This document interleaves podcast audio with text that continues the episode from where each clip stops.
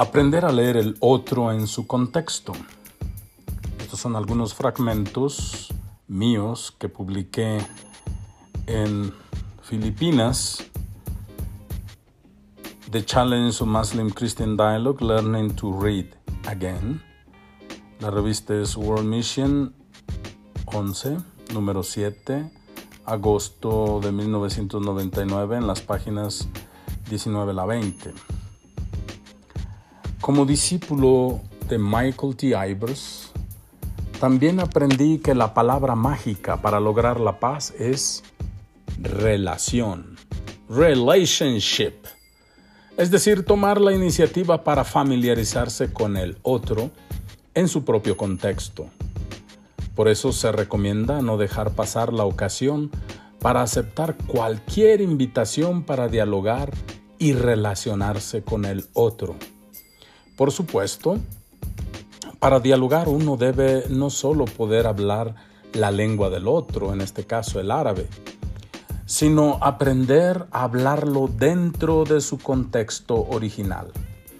Esto, esto significa que cualquier persona que desee recorrer la casi siempre pedregosa y árida vía del diálogo cristiano-musulmán debe poseer una actitud básica de apertura, y franqueza. Esta apertura franca conduce a confesar públicamente que muchas de nuestras opiniones sobre el otro, los musulmanes o los cristianos, son a menudo poco más que prejuicios infundados o por lo menos conjeturas producto de nuestra ignorancia. Es decir, los agentes del diálogo interreligioso tienen que admitir que de hecho sabemos poco o nada sobre las tradiciones de nuestro interlocutor. Así pues, el diálogo significa dejarse educar en la cultura del otro. Para una persona cristiana esta actitud requiere una perseverancia paciente, porque no es fácil entrar en el mundo musulmán, especialmente si uno mismo ha considerado hasta ahora a la gente musulmana como extraños y peligrosos. Un cristiano que se acerca al mundo musulmán pronto se da cuenta que este mundo es diferente. Ser capaz de diálogo significa aceptar que ser diferente no es una cuestión de ser mejor o peor que el otro. Es simplemente ser diferente.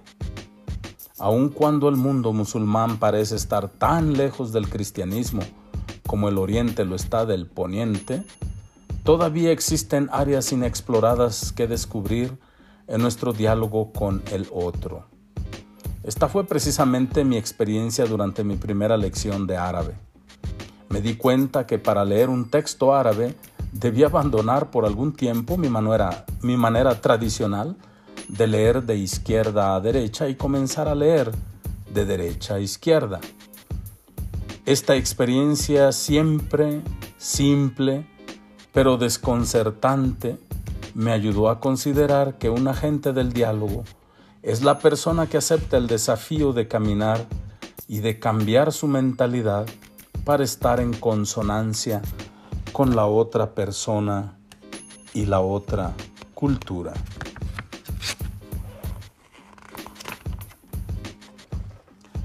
Mi impresión es que desafortunadamente el número de personas y escuelas dedicadas al diálogo no son tantas. Y yo, con todo, me pregunto si podemos permitirnos abandonar nuestra necesidad de aprender a dialogar con el otro.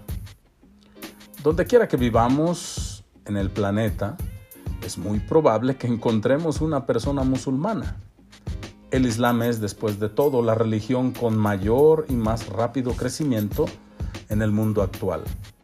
Así pues, queramos o no, debemos estar preparados para el futuro a todos los niveles, financiero, político y religioso. Muchos gobiernos occidentales están haciendo frente ya al desafío de la inmigración y del número creciente de los grupos islámicos presentes en sus países. Esto es porque el Islam no es una fuerza que se autocontiene, sino que el Islam es una religión expansiva que va más allá de los desiertos árabes.